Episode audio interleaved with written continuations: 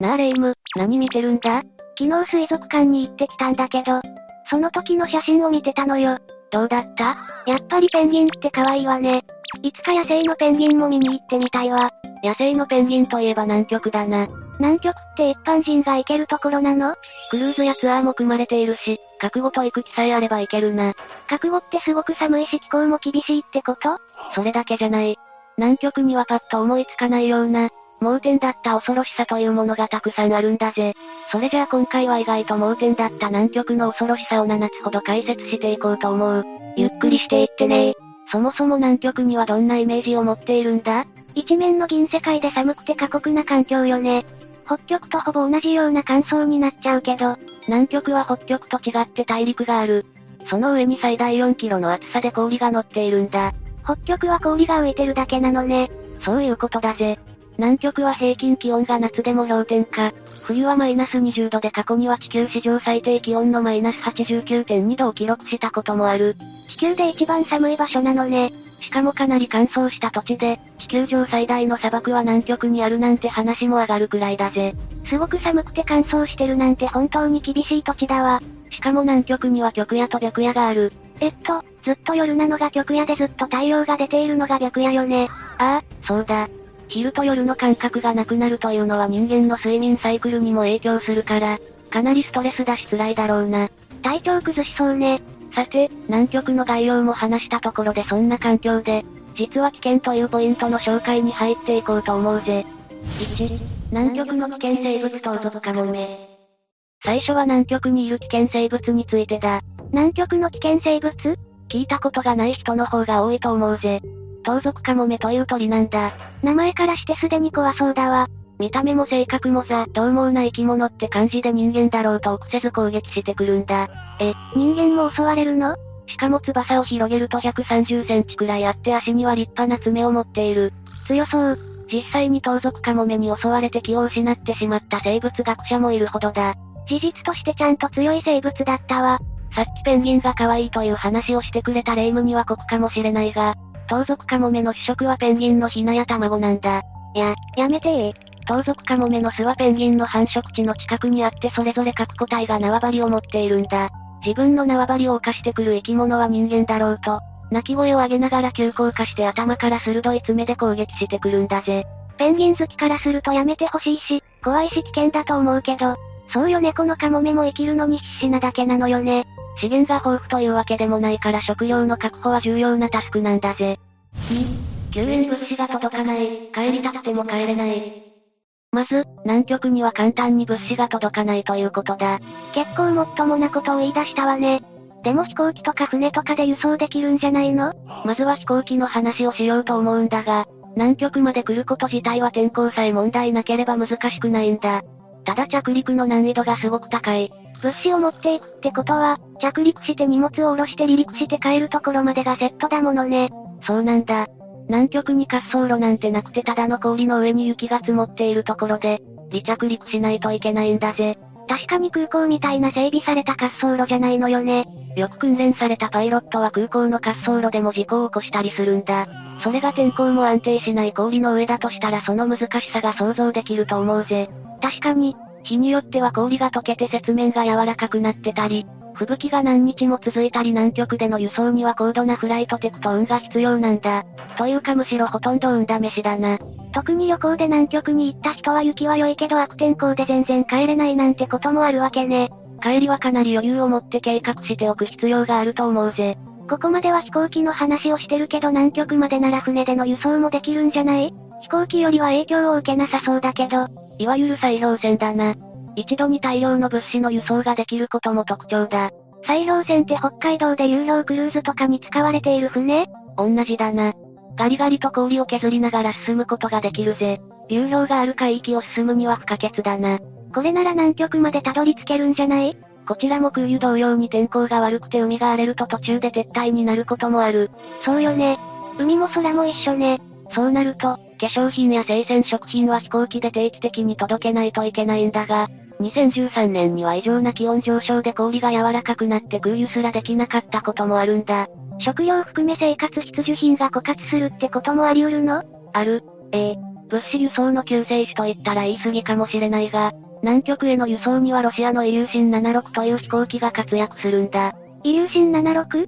ソ連時代に物資を遠隔地に届けるために設計された極寒地輸送にはうってつけの飛行機なんだぜ。なんといっても短い滑走路で離陸できるのがメリットだ。へえ、ロシアの冬も厳しいものね。輸送能力も飛行能力も申し分ないんだが、片道分しか燃料を積めないのはデメリットだな。ってことは南極で補給しないと帰ってこれないってことああ、往復させるためには南極基地の方に事前に燃料を用意しておく必要があるんだ。ストックしておくための燃料の輸送や基地での燃料の保管のコストもかかる。そう考えると、ホイホイ使える手段ではないのね。加えて南極の冬は何ヶ月も続いてただでさえ厳しい気候がさらに悪化してしまうんだ。そうなれば船も飛行機も簡単には近づけなくなる。物資の枯渇も全然なくはない問題なんだぜ。それって物資もそうだけど何かあった時に助けも簡単には来れないってことよね。次の話はそれについてだ。もし怪我や病気をしてしまった時、簡単には外の病院に搬送することができないんだ。どうするのこれは2001年に起きた実際の事例を見ていこうと思う。その年の冬、アムゼンスコット基地の石が肝炎になってしまったんだ。治療のためにも南極から搬送しなければならない。南極の基地ってお医者さんはいるのよね。調査隊には一応、医師は同行しているが専門医じゃないことも多いし、そもそも南極にある設備では不十分なこともある。確かに、なんとか、医師を搬送しようと米軍に頼んだが着陸はできても帰還できないと断られてしまったんだ。アメリカ軍も断るほどの案件なのね。スタッフのつてを総動員して探し続けた結果、カナダのケンボーレックエアという局地輸送を専門にしている、民間の航空会社が引き受けてくれることになった。こう言ってはなんだけど局地輸送のノウハウがあるとはいえ勇気あると思うわ。その時南極は極夜で真っ暗、猛吹雪で景気は効率き正しい数値だったのかも不明、というような最悪のコンディションだった。怖すぎる。基地も極寒の悪天候の中、トラクターで滑走路を作り、双方の努力の結果この命がけのミッションは成功に終わったんだ。よかった本当によかったわ。ちなみに冬の南極から病人を搬送するという歴史的偉業を成し遂げたこの会社のスローガンは、地球上ならいつでもどこでもだそうだ。本当にそれを証明したのね、かっこよすぎるわ。とにかくこのことからもわかる通り、南極の、特に冬は物資も救援も簡単には来れない絶海の孤島になってしまうんだな。大きな大陸なのに孤島になるって恐ろしい。 3、歯医者がいない。加えて、医療関係の怖いことをもう一つ挙げると歯医者にかかれないってことだな。歯医者にかかれない。そんなに怖いかしら。例えば詰め物が取れても歯が欠けても、虫歯になってもきちんと治療が受けられないんだぜ。虫歯は置いといて、歯ってそんなに欠けたり取れたりすることあるの詰め物は抜きにしても、寒いところでカチカチに凍った硬いものを食べたら欠けることもあるだろうな。実際に硬くなったチョコレートを食べていて歯が欠けたことがあるようだぜ。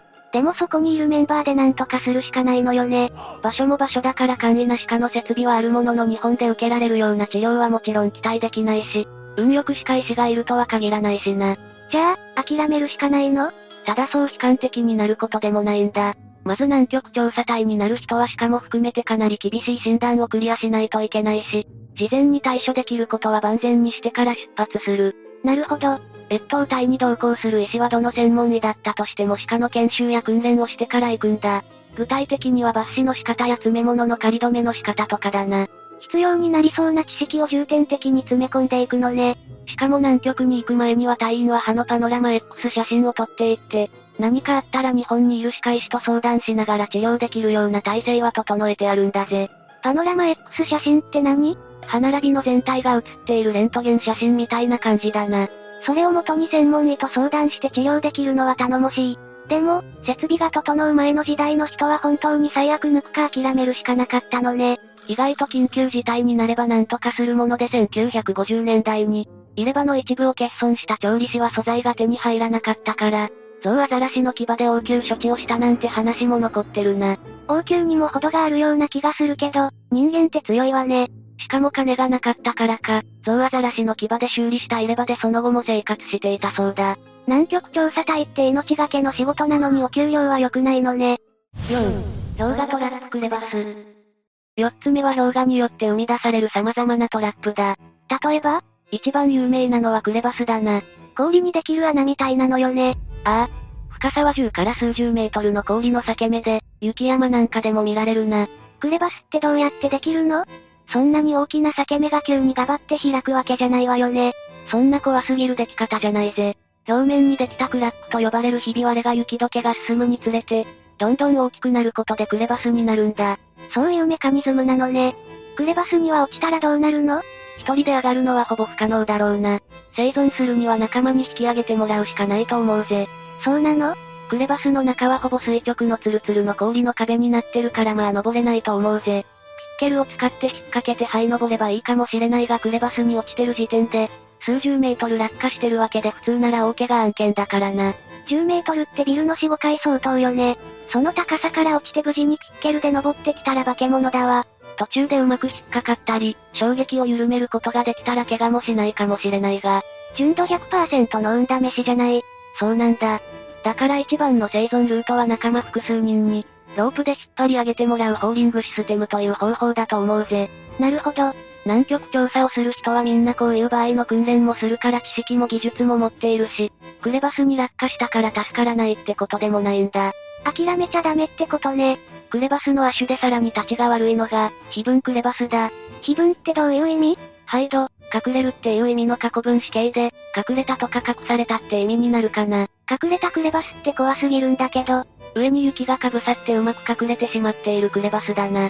自然にできた落とし穴だぜ。その落とし穴、落ちたら大怪我よね。多数の死亡者も出ているな。うっかり足を踏み出した先が地面がないなんて何も対応できないわ。不意をつかれてしまうとまともな回避もできずに、そのまま落下して死亡ということも多いんだぜ。どんなに訓練している人でも今日疲れると弱いよね。晴れた日には下の空洞が透けて雪面が青く見えるから避けられるそうだ。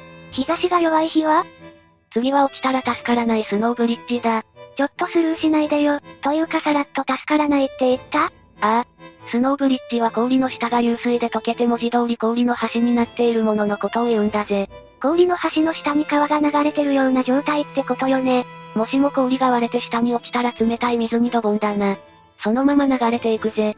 ただでさえ南極なんて極寒なのに低体温で死んでしまうわ。南極で冷え冷えの川に落ちたらまあほぼ助からないだろうな。ガクガクブルブル。 5、南極食物連鎖の頂点、アザラシ。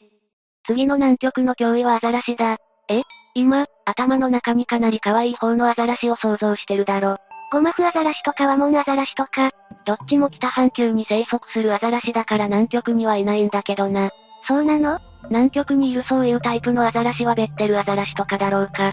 当たり前なんだけど、アザラシでも色々いるのね。そういう魚とかオキアミとかを食べてる可愛らしいアザラシじゃなくて、ヒョウアザラシって言うんだ。名前に氷がついている時点で怖そうなんだけど、なんか大きい敷場が鋭い。好んで人を襲ったりはしないがペンギンやオットセイなどの動物も捕食する肉食動物で、大きさは3メートル前後で体重は500キロとかなり大きなアザラシだ。ちなみに南ゾウアザラシに次いで2番目に大きい種類で南極食物連鎖の頂点に君臨する動物だな。またしてもペンギンは餌になってしまっているのね。そんなわけでヒョウアザラシもペンギンの繁殖地近くに必ずと言っていいほどいるな。そういえば、好んで人を襲ったりはしないってことは襲う場合もあるのヒョウアザラシに人間が襲われる事故はいくつか起きているな。まあでもちょっと噛まれるくらいならなんとかなりそうよね。それだけでもアウトだぜ。どうしてヒョウアザラシの口の中は犬と比べ物にならないほどの有害な細菌がたくさん存在しているんだ。噛まれるだけで動物由来の感染症にかかるぜ。そんなのが襲ってくるって怖すぎるんだけど。 2003年には南極で海中を調査していた海洋学者が突然噛みつかれて、そのまま引きずられていき死亡という事故も発生している。ひえ、ペンギンに集中してると後ろから襲われるかもな。下手な階段より怖いわ。 6、強烈な紫外線日差し。6つ目は日差しだな。さっきの話聞いた後だと怖さがいまいち伝わらないわね。日焼けってことああ。南極はオゾン層が薄くて他の地域よりも地上に降り注ぐ紫外線が多いんだ。特に、目に対するダメージが大きくてサングラスをしないで南極に行ってしまうと、雪目になってしまうんだ。雪目って何正確には雪眼炎というんだが目が日焼けして角膜が傷ついてしまう病気なんだ。紫外線でダメージを受けた後、だいたい6から10時間で発症するぜ。へえ、知らなかったわ。目がゴロゴロして涙が止まらなくなって、眩しさと痛みで目を開けていられなくなってしまう症状が出る。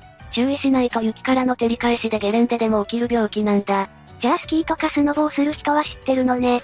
それで雪目って治るのきちんと医師の診断は受けた方がいいが、鎮痛剤入りの目薬をさしたり、保冷剤を当てて暗い場所で安静にしていれば1日から2日で治るぜ。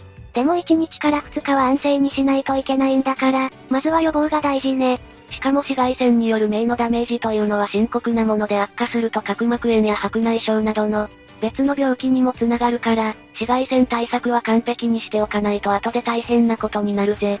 雪目だけじゃないのね。白内障は放置しなければ失明はしないし、手術で治療できる病気だな。角膜炎もきちんと悪化する前に治療すれば治せる病気だ。それでも数日寝てれば治る、じゃ済まなくなることもあるのね。とにかく対策はしつつ何かあったら病院に駆け込めってことだな。それが大事ね。まあ南極にいる間はそれができないから問題なんだけど。それを考えると適切な医療にすぐかかれない状況って、とんでもなく怖いことなんじゃないかって思えてきたわ。とにかく目はゴーグルやサングラス、顔などの露出しているところには日焼け止めを塗ることがマストだな。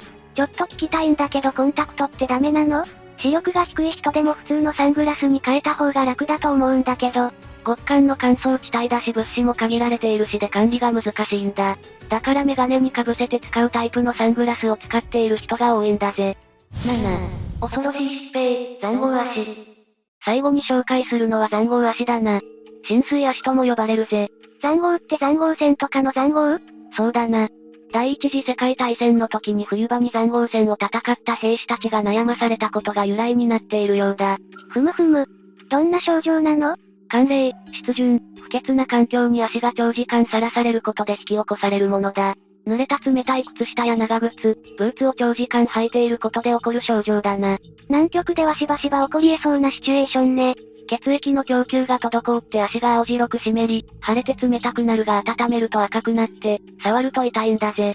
水ぶくれができて潰れるとそこから感染症になったりもするしな。考えただけで痛い。